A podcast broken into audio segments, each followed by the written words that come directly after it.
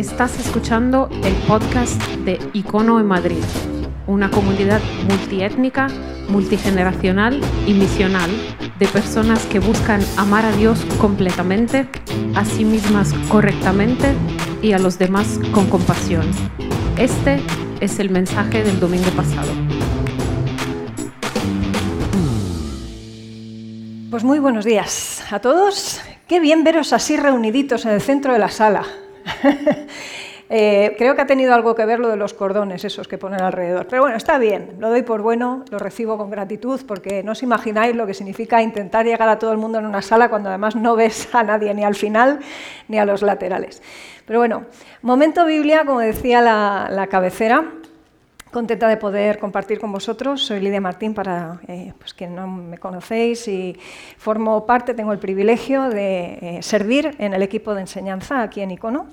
Y la verdad es que estamos inmersos durante tres semanas, esta es la cuarta, eh, en una serie que no es serie en realidad, ni siquiera la hemos llamado serie no serie, eh, pero bien podría haberse llamado, pues no sé, cuestiones de fe en la vida cotidiana, porque de hecho el tema del que vamos a hablar hoy tiene todo que ver efectivamente también en esa línea. Hemos estado dos semanas hablando de cómo tomamos decisiones la semana pasada sobre cómo conectamos cielo y tierra en esas oportunidades que podemos aprovechar en el día a día. Y hoy, sorpresa, sorpresa, nos vamos a dedicar a hablar un ratito acerca de cómo eh, llevamos nuestra vida de fe al entorno de nuestra ocupación. Ni siquiera lo llamo trabajo, porque puede ser trabajo, puede ser estudio, puede ser desempleo, eh, puede ser empleo no remunerado, que de eso las amas de casa saben mucho. Y bueno, podríamos seguir ¿no? y, dibujar un poquito más. Y esta semana, justamente, bueno, pues entre, entre, nosotros en el equipo de enseñanza nos solemos comunicar con cierta frecuencia y procuramos ir alineados, espero que se note. Y esta semana Joel eh, me mandó, oye, mira, me he encontrado esto eh, en redes sociales y me ha llamado la atención. Y fijaros qué interesante, porque dice ahí este señor que trabaja en Toyota, dice, yo trabajo para Jesús, pero me paga Toyota.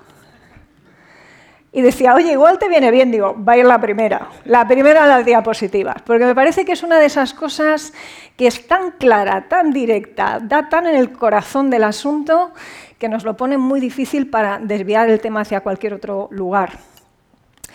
¿Cómo vamos a hacer básicamente para eh, traernos al Dios del domingo al lunes? Y al martes, y al miércoles, y al jueves, y al viernes, y hasta el sábado. Algunos trabajan en domingo también. ¿Cómo conectamos esos dos ámbitos de vida, en definitiva? Y este asunto de conectar ocupación y adoración no es una cosa sencilla. Yo creo que está sigue estando en el contexto de la Iglesia súper dividido, separado, es como una especie de abismo al que algunas personas quizás se han resignado, directamente no esperan que nada de eso sea conectado en ningún momento. En otras ocasiones dicen, Buf, yo casi lo prefiero, porque así llego a la iglesia y no tengo que pensar en nada que tenga que ver con el trabajo. Puedo mantener incluso mis dos espacios de vida separados y es hasta relativamente más cómodo. A otras personas les molesta profundamente eh, esa desconexión. Yo creo que soy de las terceras. Eh, porque parece que a Dios no le importa entonces nuestro trabajo. Al final pues, se puede convertir la iglesia en algo irrelevante, ¿no? una especie de, entre comillas, juego de domingos al que venimos, nos desconectamos, vivimos en una burbuja un rato y luego volvemos pues, a nuestro campo de batalla, ¿no? donde realmente se cuece la vida, pero no la vida espiritual, porque parece que la vida espiritual la circunscribimos al ámbito del domingo. La pregunta real es, em, ¿será que a Dios realmente no le importa el asunto de nuestro trabajo? ¿Por qué no está esto más claro? Y me encontré esta semana eh, bueno, esta semana no, de hecho, ayer por la noche, leyendo a las doce y media de la noche, eh, con una frase que me pareció que no me podía dejar fuera. Es de un libro que se llama Cultura y Conexión. Eh, y dice esto. ¿Quién es Jesucristo? Es aquel a quien se le ha dado toda autoridad en el cielo y en la tierra. Él es nuestro Señor y el Señor del universo.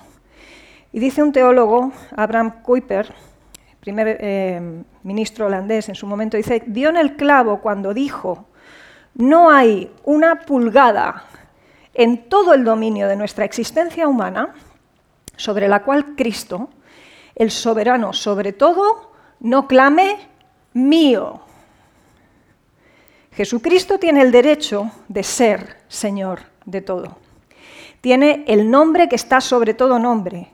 Él no se acomoda ni se adapta a un espacio al que no pueda entrar. Más bien, Él reclama todo lo que existe porque todo es suyo. No sé cuánta sensación tienes de que el espacio laboral tuyo, el espacio de estudio, el espacio de tu ocupación cotidiana sea su espacio. Yo creo que tenemos muy claro que lo vivimos como nuestro espacio, desde luego, eso está muy claro. Además, si no vamos a trabajar, se nos echa de menos, alguien nos llama y nos despide. ¿no? O si no se nos eh, ve en el instituto, pues se nos pone falta y se nos reclama que qué está pasando. Y así, ¿no?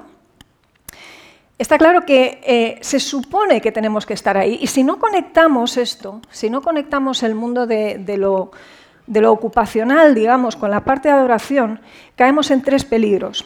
Em, lo menciona muy bien este autor en un libro que se llama Play and Worship. Él dice que caemos en tres posibles peligros. Si Dios no es el centro de nuestra adoración en nuestro trabajo, terminamos adorando nuestro trabajo porque algo va a rellenar el hueco que Dios deja.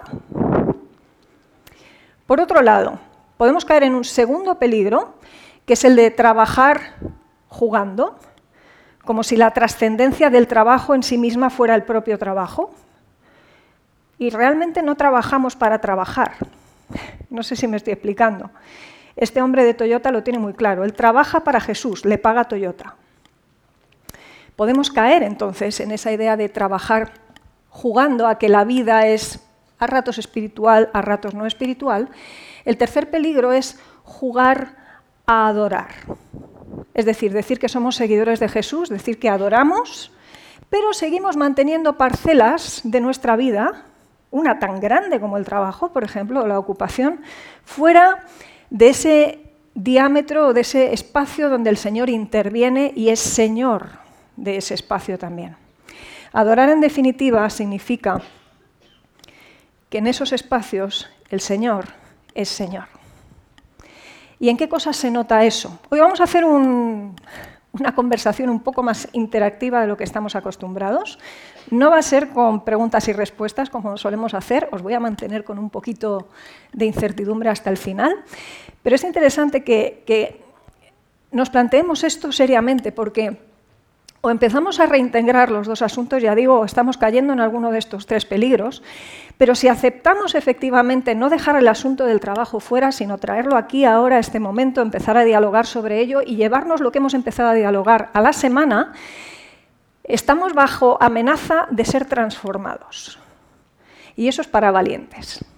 Así que no sé cómo de valientes os sentís en esta mañana, no sé cómo de valientes creéis que os sentiréis mañana después de haber estado hablando de estas cosas hoy, pero desde luego os voy a animar. A mí me ha retado durante estas semanas estar pensando en este tema y espero que a vosotros eh, lo haga también.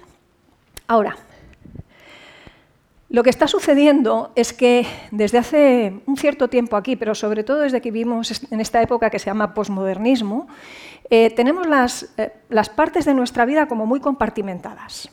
El espacio del trabajo es una cosa, el espacio de la fe es otra cosa, el espacio de la familia es otra cosa. intentamos mantenerlo todo como si fueran compartimentos estancos, cuando en realidad la vida no funciona así.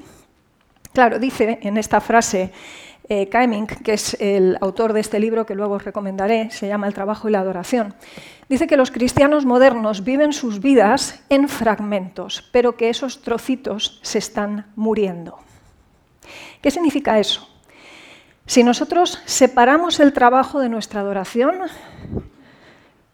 como cristianos el trabajo no tiene mucho sentido, aparte de pagar facturas y la pura y mera supervivencia.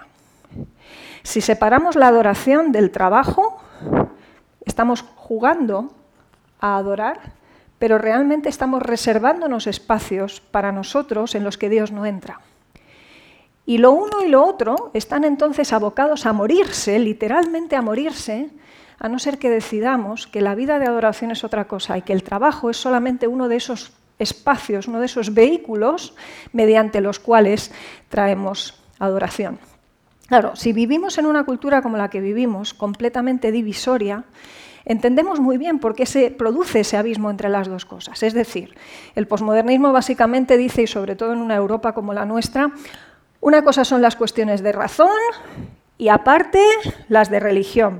Dejémoslas bien separaditas. No mezclemos las cosas. Esto lo habéis oído, ¿no? A mí me lo dicen mucho, psicóloga cristiana, lo mezclas todo. Vale, no hay problema. No puedes mezclar las cosas. Parece que va contra las reglas. O, por ejemplo, una cosa son los hechos y otra cosa son tus valores. Sepáralo. Eso es para tu vida privada, porque lo público, la plaza pública es una cosa y estas cosas las tienes que vivir más bien en la privacidad de tu casa, de tu hogar. Lo material es una cosa, lo tangible, y luego está lo espiritual porque es que hay que sobrevivir. Y bueno, a veces te encuentras iglesias que funcionan literalmente como empresas, como si fueran una corporación. Claro, se entiende entonces que mucha gente piensa, claro, entonces el trabajo es una cosa y la adoración es otra. Pues resulta que no. Y eso es lo que quiero demostraros con una imagen que me pareció muy potente de ese libro precisamente y que os voy a animar a, a dibujar en vuestra mente porque ellos lo que hacen es básicamente dibujar la vida de la Iglesia como una especie de latido. Ahora os explicaré qué significa eso. Y cuando tenemos esa imagen en mente es mucho más fácil entender cómo tiene cabida mis cuestiones del trabajo aquí y cómo tiene cabida lo espiritual luego en el espacio del trabajo. Voy a hacer un break. Eh, normalmente se nos suele decir aquí, eh, bueno, deja todo lo que te está ocupando la mente ahí fuera, vamos a centrarnos. Y, está bien, ¿eh? o sea, entiendo lo que quiere decir, sobre todo si vas a estar aquí pensando en la lista de comprar el mercado de mañana, preferiblemente no, déjalo fuera. Claro, eso lo entendemos. Pero fijaros, a mí me encanta cómo ha empezado Sara hoy el momento de presentación de nuestra celebración después de la primera canción. Ella se ha hecho vulnerable, ha venido con su carga de la semana, ha explicado algo que le ha estado acompañando durante estos días, una respuesta que además ha sido negativa, no le ha gustado lo que se ha encontrado, pero por otra parte lo ha estado procesando, no viene aquí en plan, uh, super victoria, habrá días para eso, hoy viene pues con su dolor, con sus lágrimas, no quiero poner palabras que tú no hayas dicho, pero entiendo que con cierta frustración también. Y eso es vida de iglesia. Aquí lo de venir happy, contentos y las palmas, está muy bien, pero va a haber veces que vas a venir a lagrimón y no pasa nada porque esta es tu casa. Y el Señor se complace en esa adoración también, porque no te lo dejas fuera, te lo traes aquí. Y si puedes dar palmas, las das. Y si, y si no estás dando palmas porque estás desconectado en la lista del Mercadona, ahí viene Antonio y te dice, ¡eh! Pavila. Efectivamente, tiene que haber de todo y está bien porque cada una de esas cosas tiene su lugar y cada uno sabe en lo que está. No nos vamos a dejar entonces el espacio del trabajo fuera, nos lo traemos aquí en esta mañana. Y digo, voy a explicar un poquito esto de la idea del latido. Sabéis que en el corazón entra la sangre y por ese bombazo que pega sale la sangre otra vez y hay todo ese movimiento, ¿no? De sístole, diástole y de, de para arriba, para abajo, para afuera y para adentro. Y eso es lo que da vida, en definitiva, a todo el sistema circulatorio. Si no hay bombeo, la cosa no funciona. Bien, venimos aquí, la Iglesia nos atrae, eh, el Señor nos convoca, diciéndolo de otra manera, para recibir lo que el Señor tiene que decirnos, para recibir mensaje de su parte, consuelo, comunidad, cercanía, recarga de pilas, bueno, llámalo como tú quieras, seguridad, perdón. Y cuando has recibido todo eso, te vuelve a lanzar hacia afuera para que te enfrentes a tu semana cargado de todo eso y puedas hacer de levadura que se mezcla con la harina, puedas hacer de sal que da sabor al lugar donde está e impide que se corrompa más de lo que ya está corrupto y te permite iluminar el lugar donde estás, porque eres luz en donde estás. ¿Se entiende esto del latido? Somos atraídos, recibimos y volvemos a salir fuera en esa dimensión de impacto. Y esto es lo que nos estamos perdiendo, queridos, si no conectamos los dos elementos. Porque entonces ni lo que hacemos aquí nos dice nada para la semana, ni lo que pasa en la semana parece tener ninguna conexión con lo que hay aquí. Y creo honestamente que el Señor está absolutamente interesado en lo que nos sucede. Hay en ese libro una foto muy chula, es de un artista que se llama Matthew Whitney, que él lo que ha hecho ha sido el mapa misional, y eso lo vamos a copiar después, ya os voy dando pistas, el mapa misional de Seattle, lo que hace es, es un cuadro muy, muy chulo en el que, digamos que ha destacado dónde está el movimiento de la iglesia en el domingo, se ve todo concentrado en el centro, y hasta dónde llegan las ramificaciones luego en la semana. Entonces, realmente es muy chulo porque es un mapa que tú percibes que es un mapa, pero está como muy difuminado y sin embargo ves ese núcleo como en el bombeo de lo que significa eso que repetimos todos los domingos, que es que somos iglesia allá, no lo he escuchado, somos iglesia allá a donde vamos. Ese bombeo, ese latido. Si os sirve la imagen, yo que soy muy visual, lo agradezco mucho, espero que os sea útil. Vamos a ver entonces que necesitamos, por un lado, pensar cómo me voy a traer mi lunes al domingo, y lo vamos a hacer hoy, ya digo, con alguna dinámica, no os asustéis, estas son cosas que tenemos los psicólogos, y cómo me envía Dios el lunes con lo que me ha regalado el domingo. De alguna manera lo que hacemos es trasladar al lunes esa liturgia viva que se llama discipulado.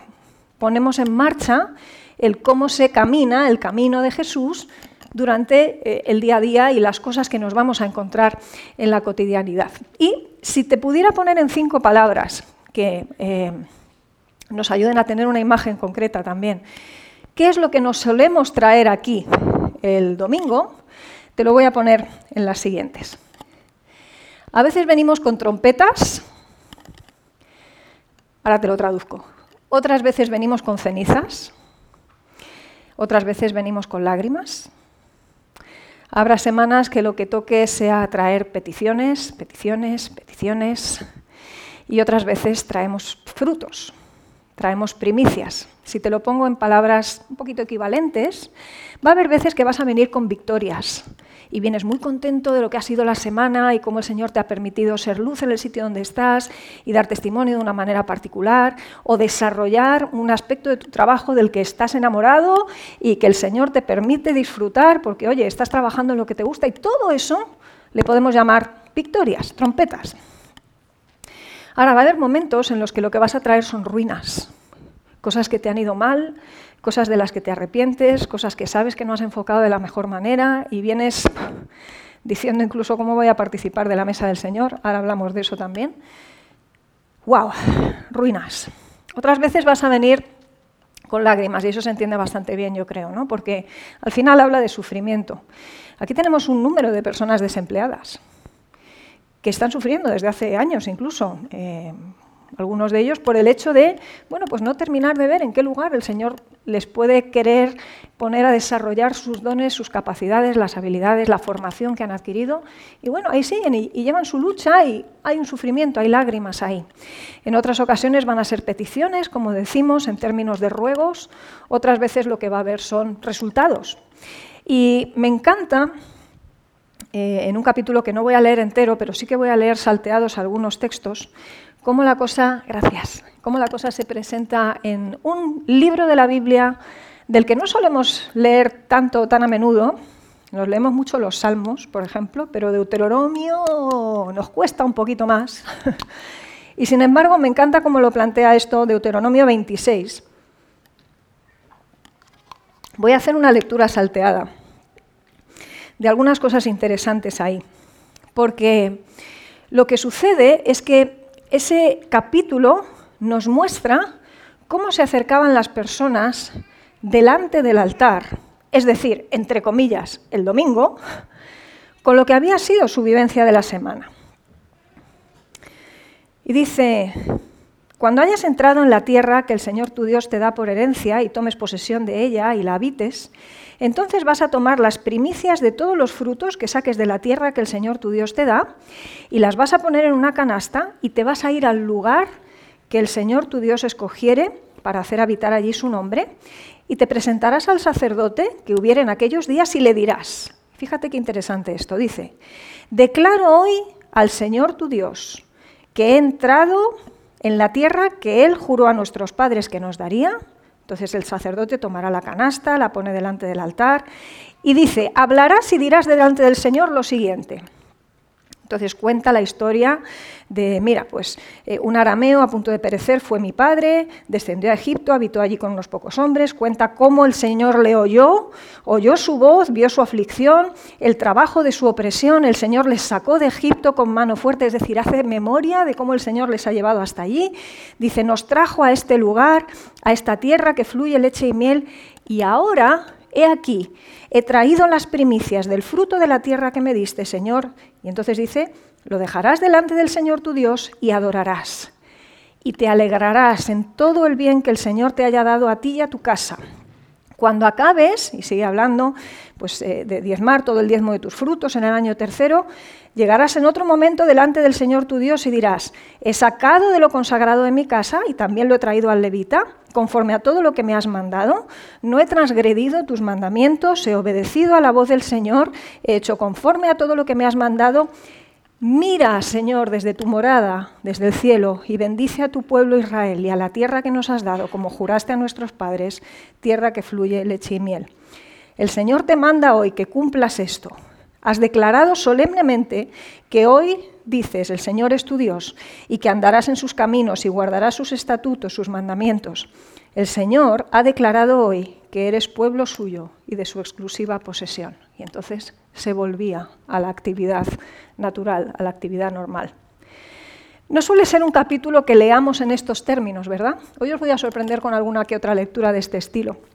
Fijaros que unos pocos capítulos antes, y eso sí lo vais a poder seguir aquí de manera un poquito más clara, en el capítulo 16 del mismo libro de Deuteronomio, y aquí hablando más en el contexto de momentos en los que el pueblo se reunía de nuevo a adorar, pero en este caso eran las fiestas, dice, siete días celebrarás fiesta solemne al Señor tu Dios en el lugar que el Señor escogiere, esto suena de lo que os acabo de leer, porque te habrá bendecido el Señor en todos tus frutos y en toda la obra de tus manos, y estarás verdaderamente alegre. Hay un reconocimiento ahí que tiene que ver con la vida laboral, con la ocupación, con el trabajo, con lo que se ha estado haciendo. Te habrá bendecido el Señor, vas a venir con tus frutos y en toda la obra de tus manos pensarás, ¿no? De alguna manera, de qué forma te ha bendecido. Y sigue diciendo, ninguno se presentará delante del Señor con las manos vacías. Así que lo de dejar las cosas en la puerta me parece que va a ser que no. Venimos, como digo, a veces con trompetas, a veces con frutos, a veces con cenizas, con sufrimientos, con lo que queráis. Pero venimos con lo que el Señor nos ha dado, cada uno con la ofrenda de su mano, conforme a la bendición que el Señor tu Dios te hubiere dado. Y sigue diciendo un poquito más, porque me lo voy a llevar a otro plano. Nos vamos a ir a Lucas. Y diréis, Lucas, ahora vaya salto, ¿no? Si yo os dijera que algo parecido a este latido del que hablaba antes pasa en el camino de Maús, esto no es una sugerencia mía, es algo con lo que me encuentro esta semana, como digo, preparándome eh, esto, a base de, leer unos cuantos libros y de profundizar. Y, y, es que Jesús, cuando se encuentra con los del camino de Maús, eso es el capítulo 24 de Lucas, ellos estaban hablando entre sí de todas esas cosas que habían pasado durante la semana. No lo sabían, pero estaban haciendo iglesia ya de alguna manera. Estaban explicando lo que había pasado en Jerusalén. El Señor había muerto, parecía que todo se acababa. Y sucede que mientras hablaban y discutían entre sí de todas aquellas cosas que habían acontecido, sucede que Jesús mismo se acerca camina con ellos, pero los ojos de ellos estaban velados para que no le conociesen. Y les dice, y esta es la frase que veis en pantalla, ¿qué pláticas son esas que tenéis entre vosotros mientras camináis? ¿Y por qué estáis tan tristes? Y respondiendo uno de ellos, que se llamaba Cleofás, le dice lo siguiente, ¿eres tú el único forastero en Jerusalén que no has sabido las cosas que en ella han acontecido en estos días? Y entonces, muy curiosamente, el Señor les responde y les dice, ¿Qué cosas? Vamos, no sabría el Señor lo que habría pasado. Pero muestra interés porque ellos le expliquen qué es lo que han vivido durante la semana y cuál es la lectura que hacen de lo que ha pasado durante la semana. Y entonces ellos empiezan a contar y le cuentan de arriba abajo y llega un momento, sigue diciendo nuestro texto, que dice que él les explicó, comenzando desde Moisés y siguiendo por todos los profetas, declaró todos, todas las cosas que había en las escrituras que de él se decían. Y sigue profundizando un poco más el texto y dice, entonces a ellos les son abiertos los ojos, les reconocen, él se desaparece, se decían el uno al otro, ¿no ardía nuestro corazón en nosotros mientras nos hablaba en el camino? El mismo lugar por donde, por cierto, luego en la Gran Comisión se les dice, id y haced discípulos. Es mientras vais, o sea, en vuestra actividad cotidiana, haced discípulos. Cierro paréntesis. Mientras nos hablaba en el camino, cuando nos abría las escrituras y continúa y dice, entonces ellos, y a ellos señalo con énfasis esta parte, contaban las cosas que les habían acontecido en el camino y cómo le habían reconocido. Ellos están hablando durante la semana, Jesús se encuentra con ellos, manifiesta interés acerca de lo que les sucede, hay un diálogo, como el que veremos que Dios tiene con nosotros en un contexto como este de iglesia de domingo hoy, y ellos cuentan su impresión de la semana y el Señor les redibuja la historia, les hace ver cosas que no venían, arde su corazón con ello y no se lo pueden callar. Y entonces Él desaparece pero ellos salen de vuelta al movimiento cotidiano de la semana, con algunos que otros cambios, porque la semana había sido muy compleja, y ellos declaraban abiertamente todo eso. ¿Se ve el latido ahí? ¿Se ve la llegada, el encuentro y la salida de vuelta, equipados ya de una manera distinta? Es de esto de lo que estamos hablando. Esto es lo que quiero traer a vuestra consideración en esta semana. Así que ¿Cómo conecta eso con lo que hacemos aquí hoy? Yo no sé qué tal te has visto tú hoy cantando. Yo sé que hay muchas veces que no puedo cantar las letras de las canciones tal cual vienen ahí. Señor, te adoro con todo mi ser. Bueno, Señor, me gustaría adorarte con todo mi ser porque reconozco que estoy más para allá que para acá. Y podemos ser, debemos ser súper honestos. Y si no lo puedes cantar como, como viene tal cual, pero adáptalo. A lo mejor hoy no vienes en modo trompeta, pues reconozcámoslo, venimos en modo ceniza, o venimos en modo ruina, o venimos en modo lágrima o petición. Bueno, pues, eh, ¿acaso podemos engañar al Señor? ¿O se trata aquí de hacer una fiesta que no tenga nada que ver con lo que lleva el corazón? ¿O traemos las ofrendas correctas o estamos jugando a las casitas? Disculpadme. Tenemos que poder venir con todo y salir equipados con todo lo que el Señor nos quiera dar. Es la manera, por ejemplo, en la que eso conecta con cómo cantamos, cómo alabamos con la música en nuestras oraciones, por ejemplo. El tiempo de conversación es un momento en el que entendemos que el Señor nos habla de alguna forma a través de su palabra, a veces a través de algo que se comenta, una reflexión particular en la que el Señor está hablando desde su espíritu a tu espíritu y de esa manera te mueve hacia afuera. En otras ocasiones, fíjate, por ejemplo, la mesa del Señor. En la mesa del Señor, fijaros lo que sucede. Nosotros venimos a la iglesia y le explicamos al Señor de nuestro trabajo, de nuestras obras durante la semana, le traemos y Él en la mesa del Señor nos cuenta acerca de su obra, de su trabajo por nosotros, de su entrega. En ese momento quizás somos más conscientes que en cualquier otro momento de la celebración que venimos vacíos de manos. Señor, no tenemos gran cosa que ofrecerte. Venimos más bien con nuestras ruinas. No somos dignos, pero como nuestra vida está escondida en Cristo y tú nos ves a través de Cristo, nos recibes. Y eso es lo que celebramos en ese momento de recordatorio en el que tomamos del pan y tomamos del vino. Recordamos la carne rota de Jesús. Recordamos la sangre vertida de Jesús. Nosotros traemos muy poco. Nada o muy malo muchas veces, sin embargo el Señor nos dice, esta es la obra que yo hago. ¿No nos habla el Señor de su trabajo en el momento de la cena del Señor? Podríamos conectarlo con otros aspectos, pero básicamente os decía, esto es un movimiento y os lo he querido redibujar así un poco no es que quede muy bonito, pero creo que se entiende. No es que las trompetas dan lugar a testimonio solo, las cenizas a afirmación, no, es como todo un movimiento, por eso hay flechitas por todas partes, ¿vale? Lo que traemos aquí hemos dicho que son trompetas, cenizas, lágrimas, peticiones, pero lo que tiene que ir saliendo hacia afuera cuando permitimos que el Señor nos transforme en medio de esto es testimonio en el sentido de que eh, nos permite ser embajadores, si lo puedo poner de esa manera, dentro de nuestro gremio. No sé si me estoy explicando.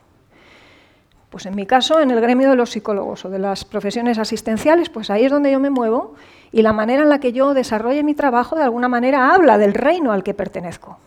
Porque soy cristiana antes que psicóloga.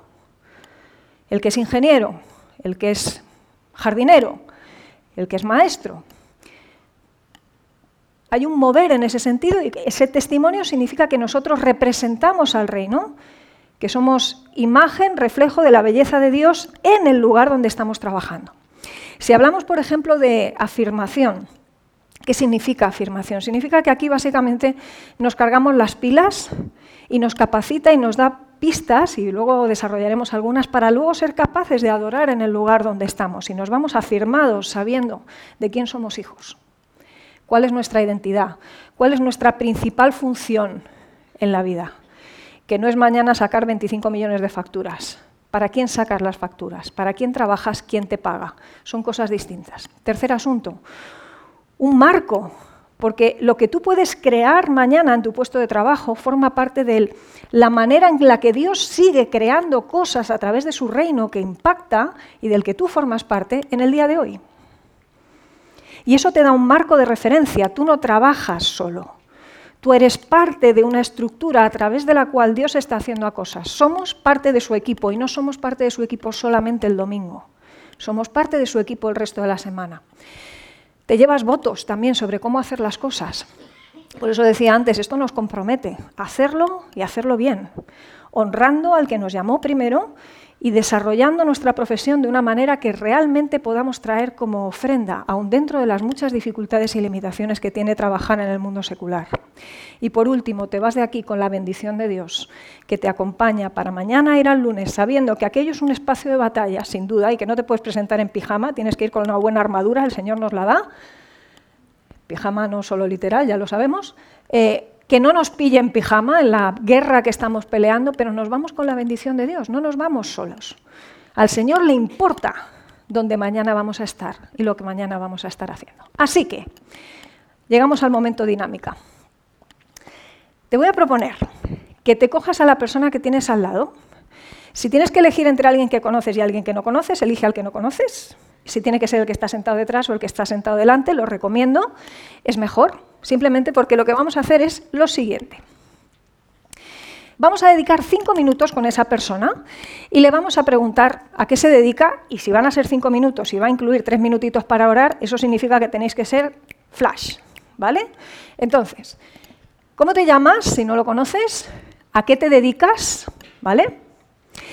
Un motivo de gratitud y un motivo de preocupación. ¿Vale? El motivo de preocupación también, por favor, sintetizado en nada, porque lo que quiero simplemente es que os toméis un minuto y medio para orar por esa persona que trabaja en no sé qué sitio, dar gracias por lo que quiere dar gracias y uniros a él en oración en esa preocupación que ha decidido compartir con vosotros. ¿Se entiende? ¿Qué estamos haciendo con esto? Nos estamos trayendo el mundo del trabajo a la iglesia de una manera un poquito más intencional, si me apuráis. ¿Vale? Así que el tiempo empieza ya. Vamos allá.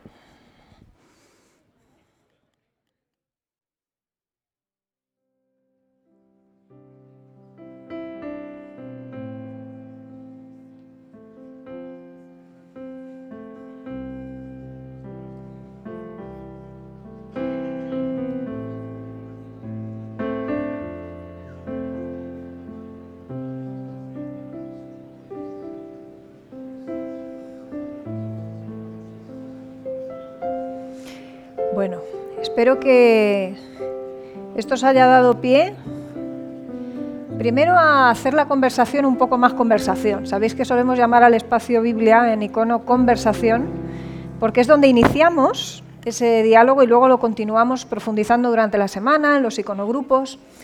Hay quizás un buen espacio también para llevarnos una parte de esa conexión entre lo que pasa durante la semana, cómo lo conectamos con lo que sucedió en la, en la iglesia el domingo. Ahora, ¿ya conoces a alguien? ¿Sabes dónde trabaja? Que igual hace un rato no lo sabías, igual te ha sorprendido. Em, ¿Sabes de un motivo de gratitud al que te has unido como iglesia? Un motivo de preocupación por el que si quieres te animo a que puedas seguir eh, orando por esa persona durante la semana. Esa persona quizá va a seguir orando por ti también. Pero te quiero hacer alguna propuesta más para que, entre comillas, intoxiques tu lugar de trabajo, de ocupación en esta semana y que esto no sea solo esta semana porque hoy hemos hablado de esto, sino que lo podamos incorporar como eh, un hábito. ¿no? Y es lo siguiente, lo vais a ver en pantalla. Tres propuestas muy concretas. La primera, que cuando llegues allí mañana pares un momento, bendigas el lugar donde vas a estar, bendigas a las personas con las que te vas a encontrar y bendigas el día antes de empezar tu, trabajo. Si no lo has hecho en casa, pues quizá es un buen momento para que lo puedas hacer. El día va bastante distinto. Cuando enfocamos bien la atención en lo importante desde primera hora y cuando lo hacemos, no es que tenga nada mágico hacerlo en aquel lugar, pero te sintoniza con que eso no es tu espacio donde tomas el café en casa y tienes tu momento devocional, a lo mejor si eres de los que lo hace por la mañana. No, eh, te lo llevas a tu trabajo y allí mismo conectas tu trabajo, esas personas, con la bendición de Dios y esperas a lo que el Señor te quiera mostrar durante el día. Alguna sorpresa quizá te vas a llevar, yo me he llevado algunas. Segunda propuesta que te hago.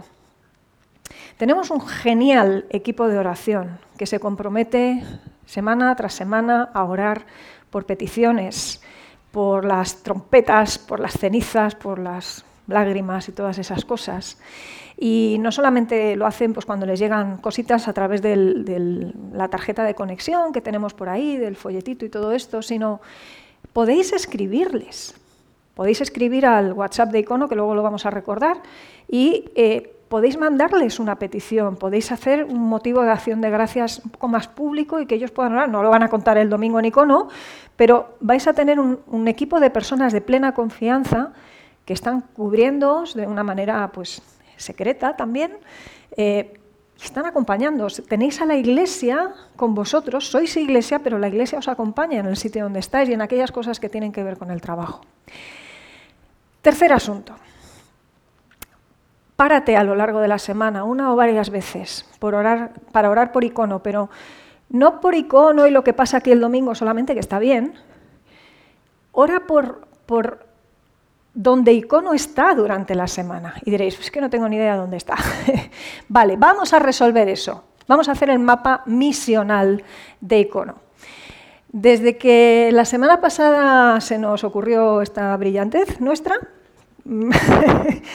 eh, el equipo de digital ha estado trabajando durante la semana. ¿Para qué? Para poder recoger a lo largo de estos días un pequeño mensajito en el que ahora os diremos qué poner y dónde mandarlo, eh, donde puedan estar localizados Juan, Paula, Brian, Vicky, Pedro, tal, y todos los que estamos aquí, si queréis participar, y eso esté accesible en la página web, os podáis meter en la parte del mapa y podáis saber dónde icono es iglesia, allá donde va. Y diréis, cotilleo, si lo queréis usar así, pues será una pena, pero vale.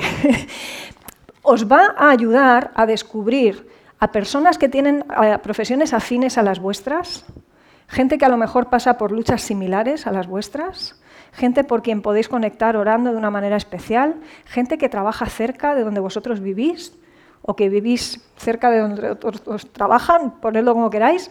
La cuestión es que vamos a estar durante la semana componiendo ese mapa misional. Algunas veces he oído eh, eh, y está bien, es un interés genuino por eh, que Icono pueda tener más eh, impacto misional, pues Claro, cuando pensamos en misiones pensamos cosas como lo que se ha hecho en el verano en Ruanda o cuando se hizo en su momento pues, este movimiento de regalar zapatos y conectar presentando el Evangelio hace unos años o bueno, pues otra serie de cosas. ¿no? Cuidado, misión es esto. ¿eh? Esos son esfuerzos misionales puntuales que impactan a la población durante un tiempo puntual a través de personas que no conocen de nada. Esto es misión todos los días. Y ahí tú estás con gente que te conoce, con gente que sabe cómo te las gastas, con gente que sabe si eres coherente o íntegro. Por eso os decía, eh, esto amenaza con transformar las vidas. Vamos a tener que hacer la reflexión, si no lo hemos hecho antes. Así que, ¿cómo lo vamos a hacer? Os propongo, y lo vais a ver en pantalla, que podáis mandar al eh, WhatsApp de icono que tenéis ahí, 620-207268, algo por ejemplo como esto. Vosotros mandáis solo la foto, que luego ya el montaje y todas esas cosas ya se encargan ellos, ¿vale? Paulinho está ahí eh, haciendo una currada importante y el equipo de él también. Entonces, por ejemplo, yo hubiera mandado, mandaré pues mi nombre, a qué me dedico y dónde estoy. Simplemente tan sencillo como eso. Lo mandamos a lo largo de la semana, vamos lanzando eso y de esa forma tenemos un poco más claro que cuando estamos aquí el latido tiene una forma más o menos como esta, estamos todos concentraditos aquí, Méndez Álvaro tendría el domingo todos los puntitos ahí juntos, pero cuando nos marchamos de aquí, mañana lunes, a esta hora, pues el mapa de icono tiene un aspecto completamente distinto. Y eso yo creo que nos conecta con esa idea de latido de la que hablábamos y nos va a permitir también orar de una manera más clara. Voy a terminar con una oración, pero también va a ser una oración un poco especial. Hoy es todo un poco especial. Si no, pues si no gusta, mm, no me invitéis más. Bueno, vamos a, vamos a leer juntos una oración. Me encantó leerla y lo que quería era compartirla con vosotros. Y dice así, Padre, Hijo y Espíritu Santo, nos hemos reunido en esta mañana, hemos venido de distintos puntos de tu ciudad, de aquellos lugares donde nos pediste que sirviéramos. Venimos con corazones, mentes y manos que están llenos, Señor, llenos de historias que contar, historias de alabanza, de acción de gracias, también de tristeza de confesión. Algunos traemos peticiones urgentes, Señor. Necesitamos que te muevas rápidamente en nuestras vidas, en nuestro mundo. Traemos estas cosas delante de ti, Señor, abierta y sinceramente, como acto de amor para ti y para nuestro prójimo. Que todas nuestras ofrendas sean un sacrificio de alabanza para ti hoy. Reúne nuestras historias en tu historia reúne nuestro trabajo en tu obra, lleva nuestras vidas a tu vida, porque nos has llamado aquí, Señor, nos has traído junto con todas estas cosas hasta ti. Así nos reunimos, Señor, para adorar, no con nuestras fuerzas, sino con el poder de tu Espíritu, no en nuestro nombre, sino en el de tu Hijo. Que seamos siempre, entonces, un sacrificio de alabanza para ti. Amén.